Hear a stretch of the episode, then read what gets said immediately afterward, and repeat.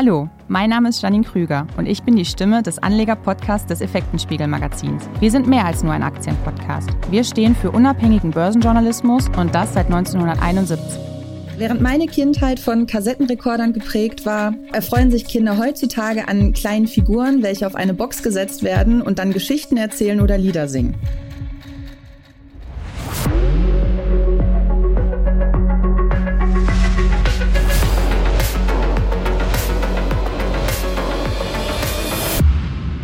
Die Tonis-Boxen sowie die dazugehörigen Figuren finden sich bereits in zahlreichen Kinderzimmern. Das Unternehmen ist zudem seit 2021 an der Börse. Und ich freue mich heute, den Finanzvorstand von Tonis, Herrn Middelhoff, in unserem Podcast begrüßen zu dürfen. Hallo, Herr Middelhoff. Schön, dass Sie dabei sind.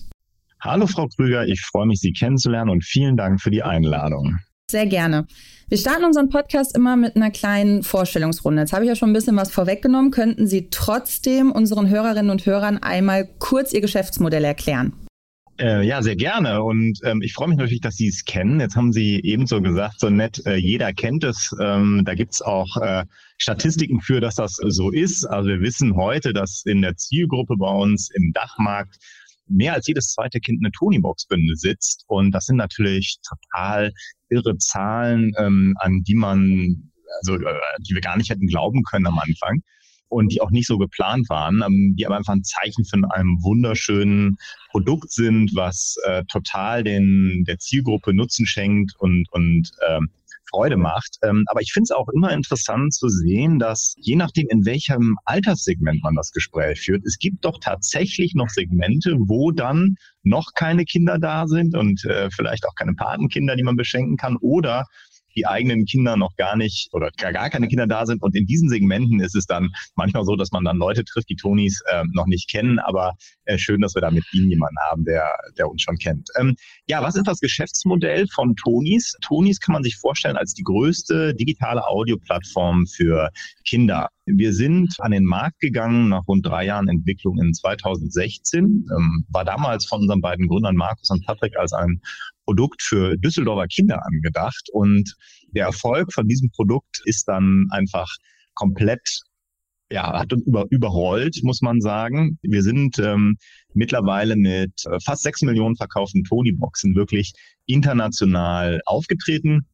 Wir sind in den USA aktiv, wir sind in England aktiv, in Frankreich aktiv. Das bedeutet immer mit einem eigenen Team vor Ort und sehr dediziert. Aber ähm, insgesamt haben wir auch 26 weitere Länder, in denen unsere Produkte schon verfügbar sind, dann über einen Webshop, über Distributionslösungen. Und das macht uns heute sehr, sehr stolz, denn wir sehen auch, dass das Produkt bei allen Kindern auf dieser Welt äh, wunderbar funktioniert. Sie haben auch so ein bisschen gefragt, das Geschäftsmodell, was machen wir denn da eigentlich? Wir verkaufen eine Tony Box, das ist so ein ja, Connected Smart Speaker kann man sich das vorstellen. Das ist so ein mhm. kleiner Würfel mit zwei Ohren dran. Das ist ein Abspielgerät und ähm, wir nutzen da gerne so die Analogie eines Razer Razor Blade Modells, also wo man einen Rasierer verkauft. In unserem Fall ist es kein Rasierer, ne, ist ja für Kinder. Es ist eine, ist eine Box und auch noch weich gepolstert. Und dann kann man Figuren draufstellen, die sogenannten Tonis. Und die kann man sich vorstellen als äh, Figuren, die zu bekannten Hörspielcharakteren sind, ähm, zu aber auch aus dem aus der Literatur, aus Musik, ähm, aus Wissensthemen. Und stellt man diese Figur dann auf die Box, kommt ein Hörspiel, kommen Lieder, kommt ein Inhalt, der abgespielt wird.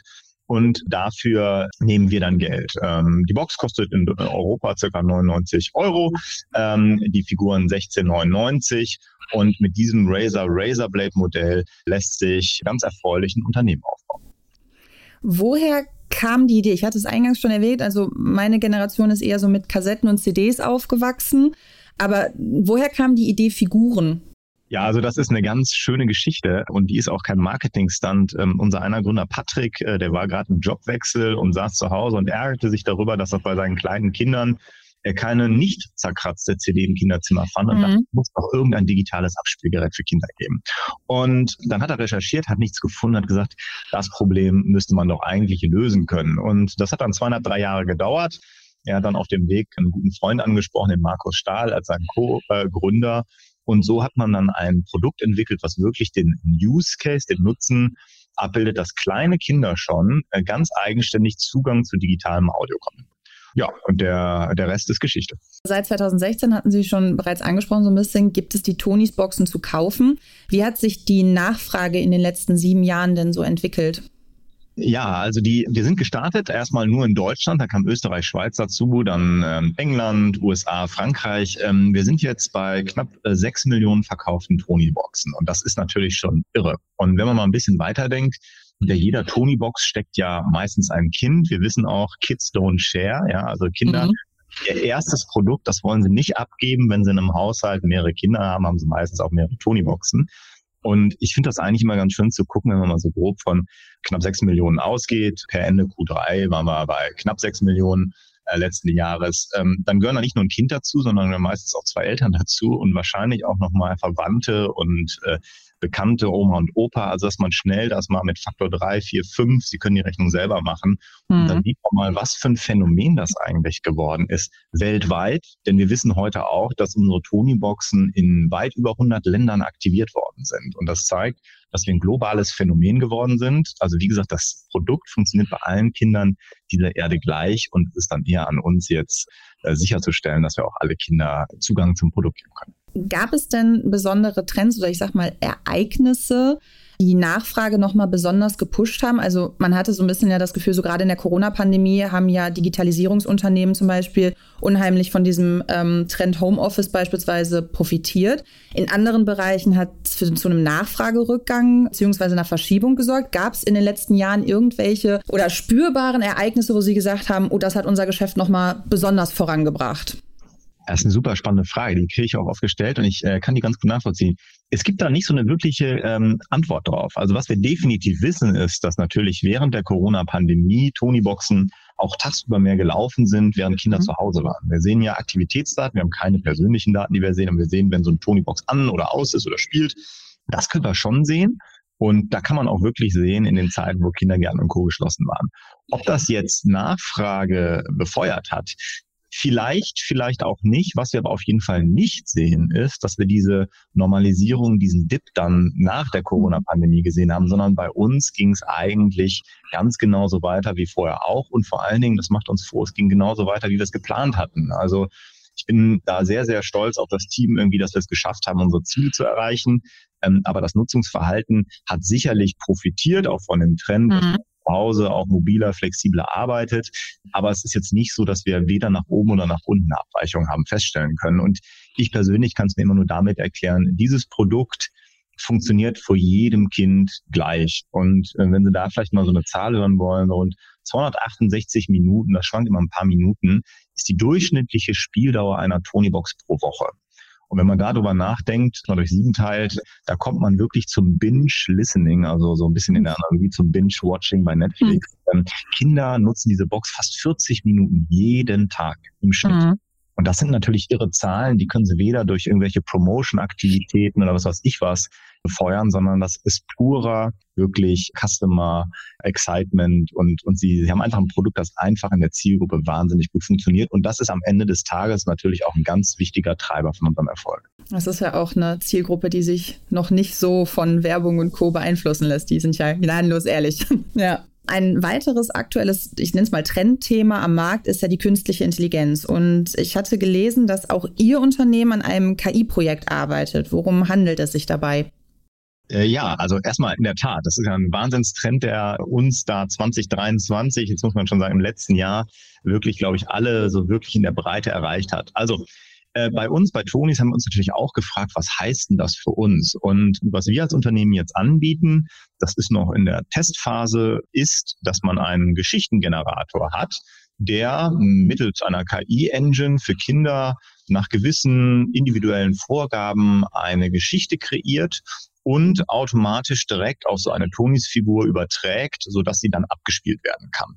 Mhm. Und ich finde, das ist auch wieder mal ein ganz tolles Beispiel dafür, dass wir eigentlich ein Plattformunternehmen sind, denn die Geschichte ist auch äh, ganz echt. Also unser, einer unserer Technologiechefs hier, der hatte sich dann auch gefragt, was heißt denn AI und hat dann an einem Freitagabend mal überlegt, wie er denn einen Geschichtengenerator bauen könnte.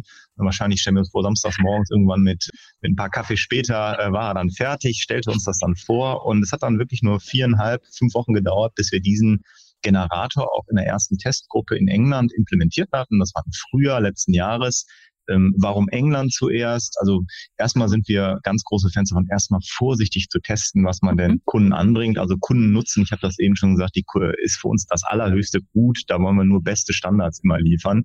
Und es war zu dem Zeitpunkt auch so, dass diese Text-to-Speech also dass eine AI-Stimme aus Text auch was vorliest, einfach im Englischen viel, viel besser war, also dass wir das da getestet haben. Mittlerweile ist das so, dass auch die deutschen Versionen klasse funktionieren und ähm, seit dem Herbst haben wir auch in Deutschland einen flächen- oder sehr breiten Test laufen. Ich bin selber davon auch Kunde, meine Tochter äh, hat auch schon ein paar Geschichten erstellt bekommen. Aber ich glaube, ein ganz tolles Beispiel, wie KI Dinge verändern kann ähm, und man dann auch immer als Unternehmen sich überlegen muss, wo kann das denn meinen Kunden einen Nutzen bringen oder was ist denn da auch die äh, Konsequenz für uns. Wie lange dauert sowas bis zur Marktreife? Können Sie dazu was sagen? Ja, das ist eine, ähm, spannende Frage. Also Marktreife ist ja so ein bisschen relativ. Also wir könnten das jetzt, quasi jetzt, wenn wir hier auf den Knopf drücken, können das allen Kunden weltweit zugänglich machen. Aber gerade bei dem Thema KI tut man auch gut daran, nichts zu überstürzen. Ich habe schon viele äh, Trends durchs Dorf gehen sehen und wir haben natürlich auch eine wahnsinnige Verantwortung unseren Nutzern gegenüber. Ne? Also mhm.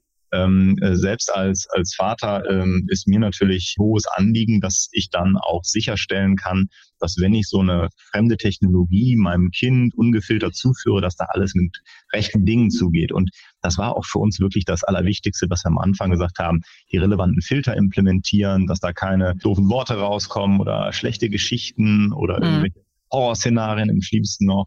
Natürlich haben wir auch eine Verantwortung aufzupassen, dass da keine Copyright Infringements, also das IP-Recht ähm, respektiert wird, solche Dinge zu tun.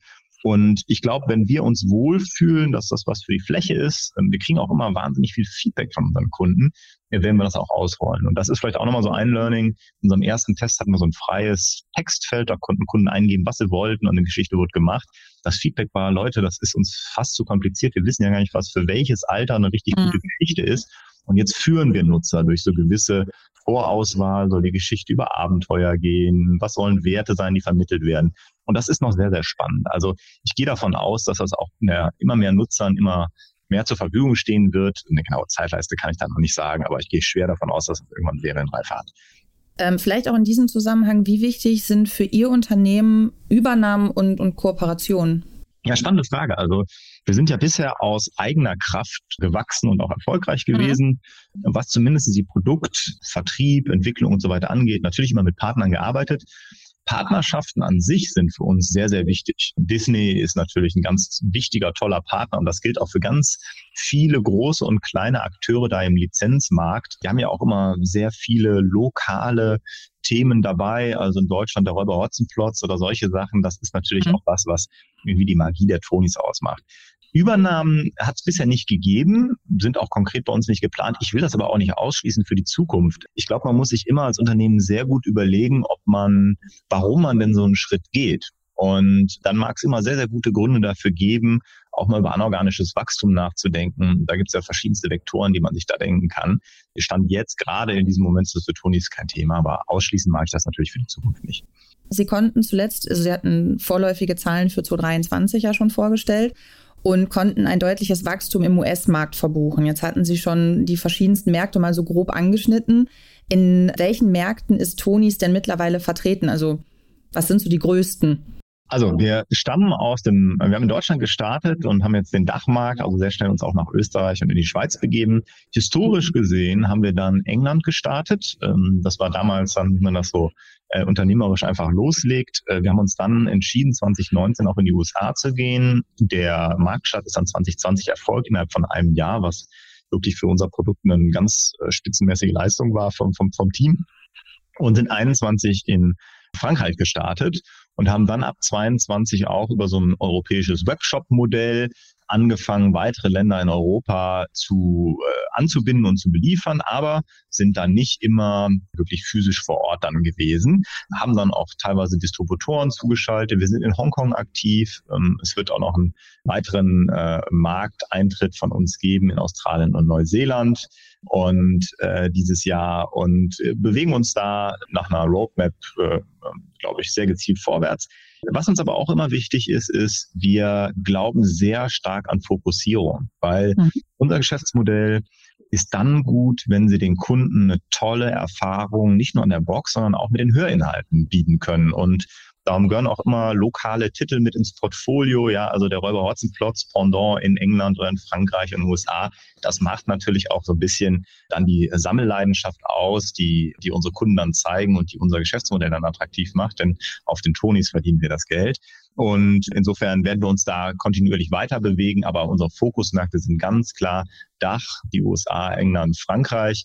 Und gerade die USA haben natürlich eine ganz besondere Stellung. Sie hatten auch zu den USA ähm, äh, spezifisch gefragt. Da sind wir wirklich total, ja selber manchmal müssen wir uns kneifen, wie gut das funktioniert, weil also man malt sich ja meistens, schmiedet man Pläne und dann lernt man so viel auf dem Weg. Und es ist in den USA so, dass wir wirklich sagen können, wir sind da deutlich ähm, besser unterwegs, als wir das vielleicht initial mal gedacht haben. Es ist eine Reise, es wird weitergehen. Ich habe da keine Gründe an irgendwas zu zweifeln, aber äh, man muss schon wirklich sagen, das ist eine ganz tolle Geschichte. Und ich finde, das spricht auch wieder ganz stark für das Produkt, denn ich habe es, glaube ich, eingangs mal gesagt, Kinder sind äh, weltweit gleich. Wir merken, dass dieses Produkt bei allen Kindern funktioniert. Und ja, ich bin da sehr zuversichtlich, dass das auch in den USA noch eine weiter ganz, ganz spannende Reise für uns Tonis bleiben wird. Das IPO von Tonis erfolgte 2021 ja via SPAC, also einem Börsenmantel. Wieso hatte Ihr Unternehmen diesen Weg gewählt? Ja, also wir haben diesen äh, Börsengang aus einem ganz klaren Ziel verfolgt und das war das Wachstum in den USA zu befähigen. Ich hatte es, glaube ich, mhm. schon erläutert, man braucht immer so ein gewisses Team vor Ort, was natürlich dann da vorbereitet. Wir sind ja online und bei Händlern aktiv und müssen diese ganzen Lizenzen dann auch akquirieren und so weiter. Und für diese Vorfinanzierung braucht man Wachstumskapital. Und nach der Prüfung von verschiedenen Optionen war für uns ein Börsengang äh, damals, ich glaube auch heute, äh, genau der richtige Schritt. Und äh, als wir uns damit befassten, hatten wir dann die Option mit einem Spec, äh, dem 468 Spec, äh, ins Gespräch zu kommen. Und das hat uns dann sehr überzeugt, denn für uns als Unternehmen war es wichtig, schnell, zügig Kapital aufzunehmen, ohne große Hürden und dafür ist natürlich als Unternehmen so ein ähm, Spec-Vehikel sehr interessant und attraktiv. Mhm. Zusätzlich kannten wir die Initiatoren von dem Spec aus der Vergangenheit. Das war einfach ein großes Vertrauensthema, äh, damals für uns mit diesen erfahrenen Sponsoren zusammenzuarbeiten. Alexander Kuttlich sitzt ja auch bei uns jetzt im Aufsichtsrat und ähm, das hat sich sehr richtig angefühlt und ich glaube auch, dass das genau der richtige Schritt für unser Unternehmen war, an der, durch den SPAC an die Börse zu gehen. Und ich glaube im Übrigen auch bei, bei SPAC schwingt ja manchmal immer so mit, ja, sind das denn die werthaltigsten Unternehmen? Und ähm, man hört da mal und liest da mal die eine oder die andere Studie. Ich, ich kann für Tonis bei vielen von diesen Indikatoren das nicht sehen, weil äh, so eine wichtige Maßzahl, die ja so den Erfolg ausdrückt, ob so ein Spec-Investor auch dabei bleibt, ist dann der Zeitpunkt, wo er dann als Spec-Investor entscheiden kann, ob er bei diesem avisierten Firmenzusammenschluss zwischen dem Spec und einem Unternehmen dabei bleibt. Und das ist die sogenannte Redemption-Quote. Die war bei uns fast 100 Prozent, also 100 Prozent der Investoren wollten dabei bleiben, haben dafür gestimmt und in den USA ist, glaube ich, der Average zu dem Zeitpunkt immer zwischen 50 und 75 Prozent gewesen. Also wirklich einer der, der Top-Specs an dieser Maßzahl zumindest gewesen. Und wenn ich auch so ein bisschen gucke, Spec Performance ähm, von uns gegenüber anderen, und das soll gar keine Wertung der anderen Unternehmen sein, gerade in dieser Tech-Rotation, haben wir uns als Tonis, glaube ich, ähm, ganz gut geschlagen. Und ich würde deswegen auch wirklich sagen, dass das für uns der richtige Weg war. Wir sind damit sehr gut äh, unterwegs, glaube ich. Damit erübrigt sich im Grunde die Frage, wie zufrieden Sie mit dem Börsengang sind. Also erstmal mit dem Börsengang an sich schon.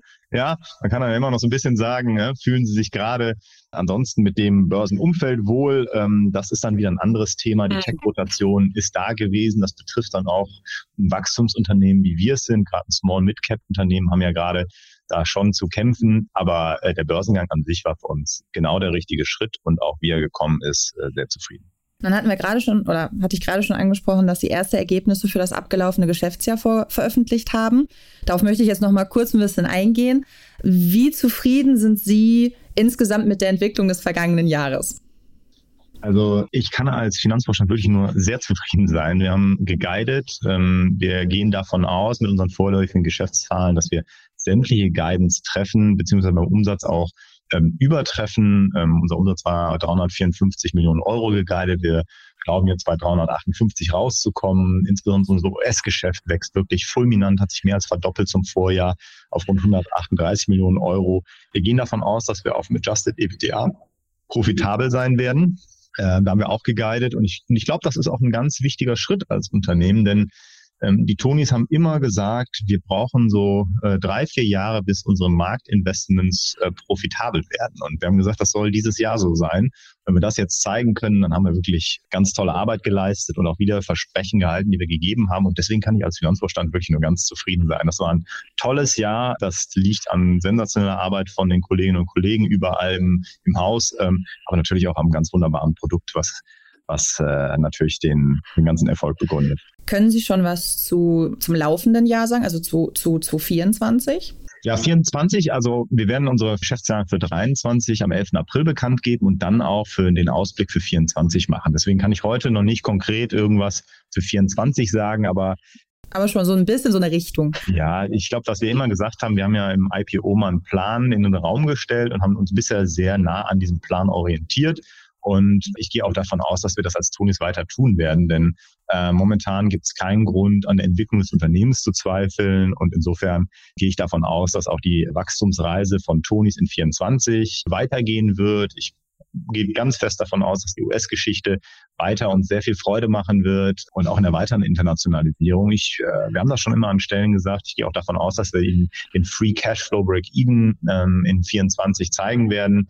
Ähm, aber da eine konkrete Guidance rauszugeben, das wäre jetzt zu früh. Das kommt dann im April. Aber basierend auf den vorläufigen Geschäftszahlen ähm, gucke ich natürlich zuversichtlich in 24. Nur man muss auch immer sagen, wir haben in den letzten Jahren so viel makroökonomische Verwerfungen äh, gesehen, dass man sich immer natürlich flexibel auf Herausforderungen einstellen muss. Das haben wir in der Vergangenheit immer sehr gut tun können. Und äh, ja, genau, warten wir mal ab, was das Jahr uns noch so bringt. Aber es klingt auf jeden Fall schon mal vielversprechend. Wir dürfen Ihnen auf jeden Fall für die Zukunft weiterhin alles Gute wünschen. Ich bedanke mich an dieser Stelle für die interessanten Einblicke und das äh, interessante Interview.